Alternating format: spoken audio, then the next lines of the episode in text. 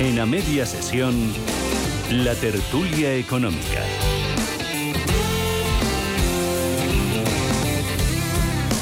Llega el momento de analizar en a media sesión la actualidad económica. Hoy vamos a hablar con José Manuel Muñoz Pusterber, que es profesor de AE Business School, y con Hugo Pereira, junto al director en Periodista Digital. José Manuel, ¿cómo estás? Buenas tardes. Muy bien, gracias. Encantado de estar aquí. Muchísimas gracias. Hoy os lo agradezco especialmente porque estamos en día de fiesta y para la mayoría es una jornada de descanso. Y hablamos también con Hugo. Hugo, creo que estás eh, en el desfile de la Castellana. Confírmame.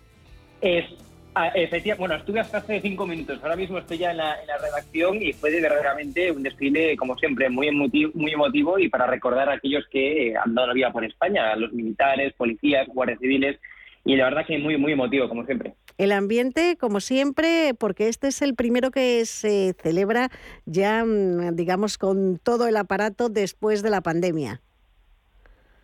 Efectivamente, hoy fui al desfile mucho más eh, grande, duró más evidentemente que estos últimos que estos últimos años. Y, bueno, los puntos claves, por destacar uno, ha sido que Pedro Sánchez eh, rompió el protocolo, es decir, hizo esperar en el coche a los reyes, al rey Felipe VI, para eh, evitar los abucheos, pegarse lo más posible al, al rey eh, y por tanto, insisto, rompiendo incluso hasta el, protocolo este año, increíble. Yo estoy viéndolo a través de, televisión a la vez que estoy haciendo el, programa y bueno, por lo que lo que puedo ver sí que sí que ha habido abucheos que eso ya se ha convertido casi también en un clásico dentro del, desfile. Bueno, si os parece vamos a, la página económica. Ayer eh, conocíamos eh, hace pues como unas 22 horas ese recorte de previsión del Fondo Monetario Internacional. Eh, decía el organismo que lo peor está por venir. Rebajaba el crecimiento de España para el próximo año del 2% al 1,2%. Es una previsión mucho más pesimista que la que ha manejado el Gobierno a la hora de elaborar los presupuestos generales del Estado para el próximo año. Os pregunto, vosotros, eh, ¿qué previsiones eh, estáis sosteniendo? ¿Creéis que está más cerca el Fondo Monetario Internacional que el Ejecutivo de Pedro Sánchez sobre lo que está por venir? José Manuel.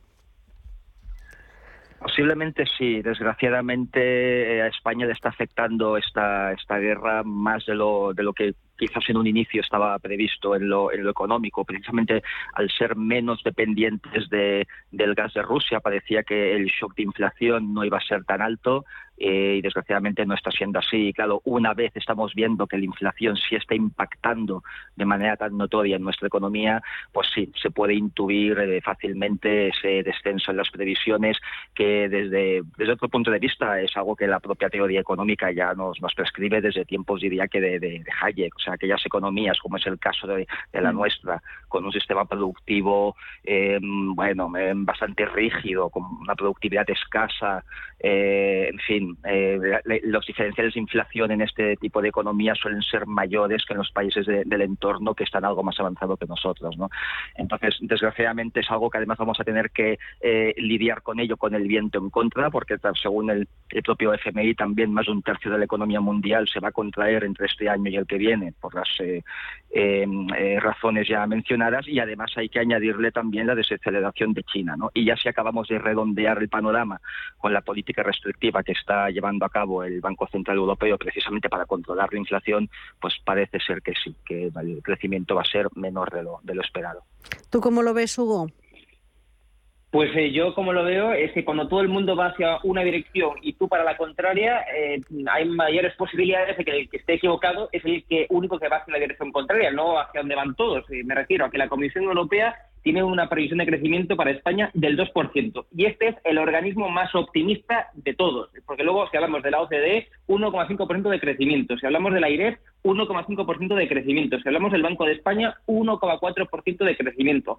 Si hablamos eh, del, del BBVA, 1% de crecimiento. Si hablamos, como estamos hablando del FMI, 1,2% de crecimiento. Esto es, esto es lo que dicen los organismos. Bien, el Gobierno de España, 2,1% de crecimiento. Es decir, de todos los organismos nacionales e internacionales, El que tiene un mayor optimismo es, desde luego, el Gobierno de España, con lo cual, insisto, si todo el mundo va hacia, eh, hacia el camino de la desaceleración económica, por desgracia, hacia el camino del decrecimiento económico, hacia el estancamiento de la economía, hacia incluso una posible recesión, si todos los organismos, insisto, dicen esto, menos el Gobierno de España, el que tiene una mayor posibilidad de estar equivocado, evidentemente, es el único que dice lo contrario, y es el Gobierno de España.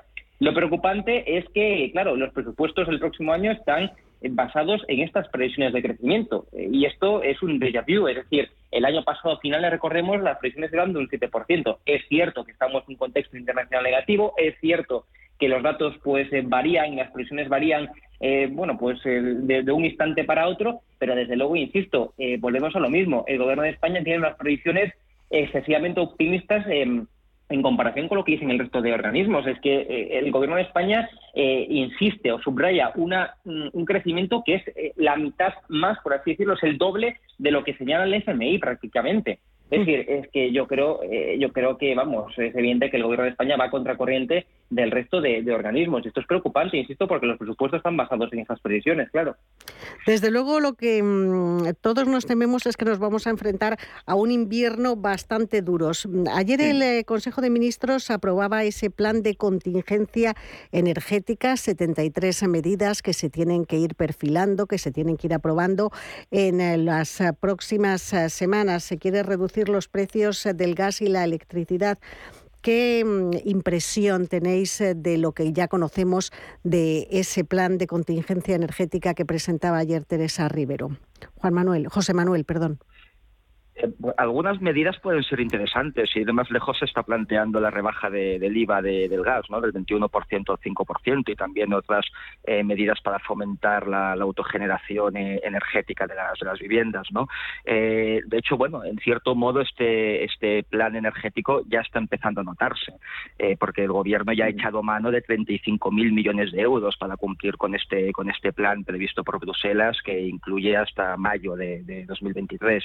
Eh, es cierto que en España, en principio, la posibilidad de cortes masivos de gas y electricidad durante el invierno es, es menor, pero en otros países de nuestro entorno, sin ir más lejos Alemania, ahí la posibilidad es bastante más grande. Por ese mismo motivo, Alemania ha tenido ya que eh, invertir 96.000 millones en ayudas referentes a, este plan. Pero como decía, en España la aplicación del plan ya está empezando a notarse. Según datos de la propia red eléctrica española, el descenso interanual de la demanda energética eh, de septiembre fue del 3,5% eh, y en agosto del 2,3%. Y obviamente, además, ya descontando los efectos de las temperaturas.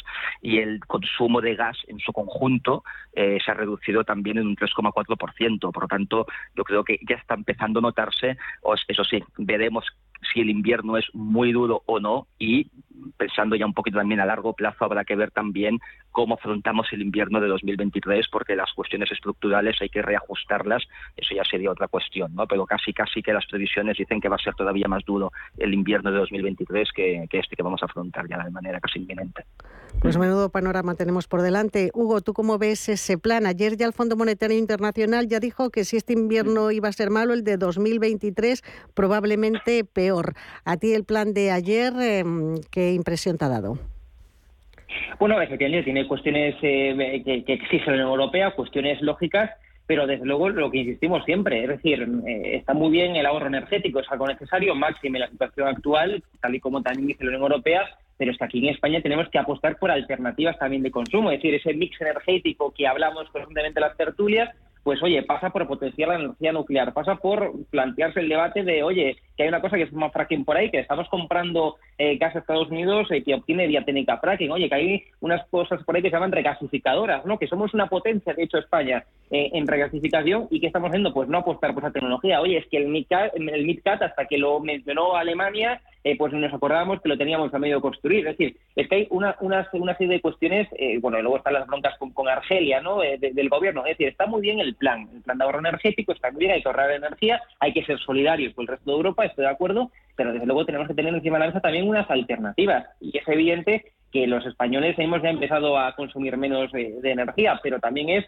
porque no podemos pagar la factura de la luz, porque esa excepción ibérica, ese tope al gas que lo vendía como una panacea al gobierno, pues realmente lo que consiguió pues es eh, que consigamos pagando eh, que estemos pagando lo mismo en la factura de la luz, es que esa compensación energética, ese ajuste eh, que ya leemos en las facturas de la luz existe y eso nos está, nos está haciendo que paguemos prácticamente lo mismo o incluso más desde que se aplicó esa excepción ibérica, con lo cual, insisto, está muy bien los planes, está muy bien que ahora tengamos que tener un termómetro en la bañera para que no pase 35 grados el agua, pero eh, pero vamos, también insisto que poner alternativas encima de la mesa y es lo que está lo que está pasando y es lo que le echa lo que se le exige al gobierno, claro. Vamos avanzando en la actualidad económica. El sistema de pensiones español está entre los menos sostenibles financieramente a medio y largo plazo de Europa e incluso de los principales países desarrollados en el mundo. Es eh, lo que pone de manifiesto mm, el último informe del Global Pension Index de Mercer, que analiza y compara 44 sistemas de pensiones de todo el mundo. ¿Qué medidas urgentes hay que tomar para la sostenibilidad y sobre todo para la supervivencia del sistema? José Manuel. Pues el propio informe al que has hecho mención ya nos da algunas pistas. Eh, de hecho, hay algunas cuestiones interesantes, como digo, mencionadas en él. Por ejemplo, comenta que sería interesante que el 80% de las personas que estén comprendidas en una edad entre los 55 y los 64 años debería estar disponible para, trabajar. ¿no? Por tanto, eh, aumentar la participación de los trabajadores de mayor edad puede ser algo eh, que puede contribuir sobremanera a mejorar nuestra sostenibilidad. Eh, luego también el hecho de eh, compaginar la pensión pública con las pensiones privadas. El propio informe, de nuevo, también menciona que sería interesante que al menos el 80% de los trabajadores deberían tener también eh, pensiones privadas. ¿no? También es verdad, de todas formas, que los propios autores de ese informe comentan que España saldría algo mejor parada en ese ranking si incluyéramos algunas de, las, em, de los cambios, de las variaciones que se han llevado a cabo últimamente, porque no están contempladas, por ejemplo, la nueva cotización de autónomos o otros incentivos para alargar la vida laboral. Eso también habría que tenerlo en cuenta. De todas formas, me gustaría, siempre que me preguntan sobre pensiones, me gusta siempre finalizar diciendo que hagamos lo que hagamos, por muy urgente que tenga que ser, que evidentemente lo es. Desgraciadamente, el problema de las pensiones es un problema mucho más amplio, mucho más largo plazo. Es un problema demográfico, es un problema que afecta incluso a nuestra productividad, porque siendo menos productivos ganamos menos salarios, podemos cotizar menos y por tanto es algo que tenemos que tener claramente eh, las luces largas puestas, si no, no vamos a solucionarlo en, en décadas. Hugo.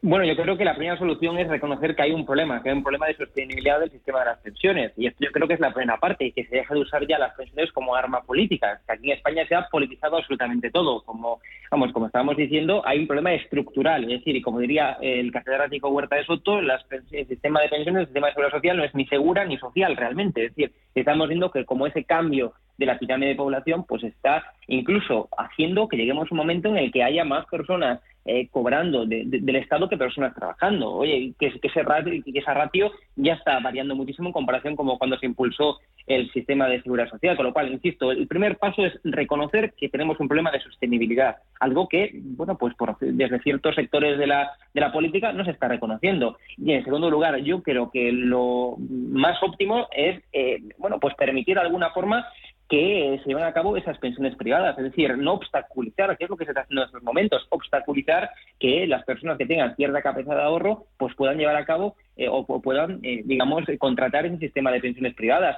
Eh, eso creo que es lo más importante y luego, efectivamente, alargar la edad de, trabajo y permitir a las personas con mayor edad pues oye, pues continúen trabajando. Es que al final si aumentamos la esperanza de vida, también tendremos que aumentar el tiempo de trabajo. Y esto, y esto claro, cuando se dice a veces, pues se, pone, pone la gente unas caras, igual hay que trabajar más tiempo. Esa es otra solución, ¿no? Pero desde luego, insisto, primero es reconocer que tenemos un problema, lo segundo es potenciar ese sistema público de pensiones y sistema privado, no obstaculizarlo y desde luego también pensar en eso, en el aumento de la edad de trabajo.